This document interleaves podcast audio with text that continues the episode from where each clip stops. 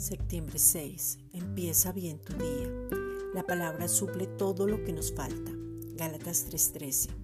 Cristo nos redimió de la maldición de la ley, hecho por nosotros maldición, porque está escrito, maldito todo el que es colgado en un madero.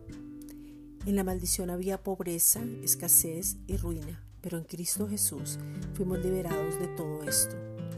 Ya nos dio riqueza en vez de pobreza, Él nos da salud en vez de enfermedad, Él nos dio vida en vez de muerte. Ahora en Cristo Jesús no nos falta nada. Las manifestaciones de las bendiciones son sobre nuestras vidas. Hablamos lo que dice Cristo de nosotros. Vivimos una vida en sobre y abundancia. Somos bendecidos para bendecir.